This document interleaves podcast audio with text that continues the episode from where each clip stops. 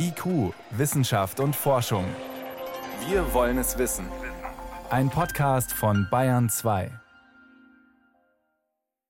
Rund 400.000 Euro hat das Bundesgesundheitsministerium für die Medikamente bezahlt. Es geht um industriell hergestellte Antikörperprodukte, die das Coronavirus neutralisieren und damit seine Ausbreitung und Vermehrung stoppen sollen. Aber damit das klappt, muss das Medikament zu einem ganz bestimmten Zeitpunkt verabreicht werden, erklärt Oliver Witzke, Direktor der Klinik für Infektiologie am Universitätsklinikum Essen. Ganz, ganz wichtig ist, dass das früh gegeben werden muss. Patienten dürfen keine oder ganz wenig Symptome nur haben, wenn es gegeben wird. Wenn die Patienten bereits so krank sind, dass sie ins Krankenhaus müssen, dass sie eine Lungenentzündung haben oder schlecht Luft bekommen, dann darf man diese Antikörper nicht mehr geben. Denn dann können sie den Krankheitsverlauf sogar negativ verstärken. Direkt nach einer diagnostizierten Infektion ist also der ideale Zeitpunkt für die Medikamentengabe, betont auch Christoph Spinner, Infektiologe am Klinikum rechts der ISA der Technischen Universität in München. Die monoklonalen Antikörper könnten aus meiner Sicht vor allem bei Menschen einen Platz erhalten, die sich zum Beispiel in Krankenhäusern trotz aller Sorgfalt und trotz aller Screening-Programme infizieren. Denn gerade hier sehen wir dokumentierte frühe Infektionen und die monoklonalen Antikörper sind ähnlich wie andere Medikamente, vor allem in den ersten drei Tagen nach Infektion am wirksamsten. Die monoklonalen Antikörper zu verabreichen ist nicht ganz einfach. Die niedergelassenen Ärztinnen und Ärzte können das in ihren Praxen nicht machen.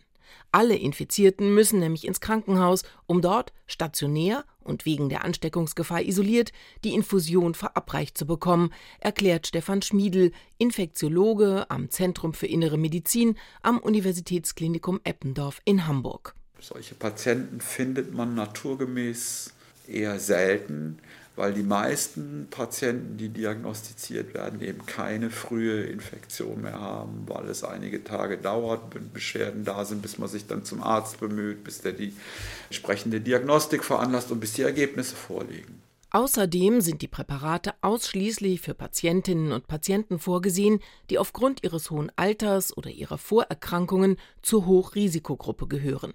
Sie müssten also in die Krankenhäuser überwiesen werden, so Oliver Witzke. Der Patient oder der Arzt muss den Patienten für diese Infusion schicken, wenn es ihm noch gut geht.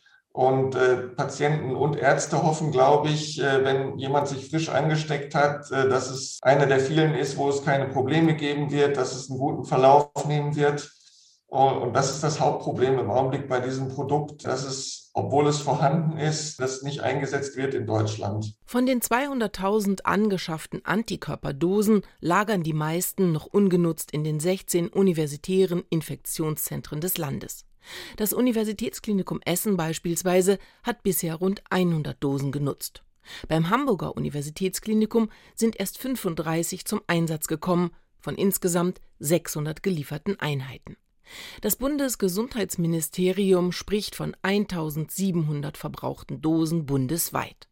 Und noch ein anderer Grund erschwert den Einsatz der Therapie, erklärt Stefan Schmiedel. Es gibt eine Reihe von Unsicherheiten und Problemen im Einsatz mit diesen Substanzen. Und ich glaube, das erste Problem ist die Datenlage, dass der Nutzen für den Patienten da ist und wie groß der ist, ist nicht sonderlich gut. Erst wenige Daten liegen wissenschaftlich begutachtet vor. Alle anderen sind nur den Pressemitteilungen der Herstellerfirmen zu entnehmen. Und die Angaben sind vage. Die Viruslast reduziere sich durch die Antikörper, die Patienten seien weniger schwer krank. Wegen der fehlenden Daten sind die Medikamente in der EU noch nicht zugelassen. Jede Behandlung gilt als experimenteller und individueller Heilversuch, es bedarf der Zustimmung der Betroffenen. Außerdem müssen Nutzen und mögliche Schäden genau abgewogen werden. Deshalb, so die Zwischenbilanz der Forschenden, die Antikörpertherapie ist aufwendig, mit unklarem Nutzen und mehr offenen als geklärten Fragen.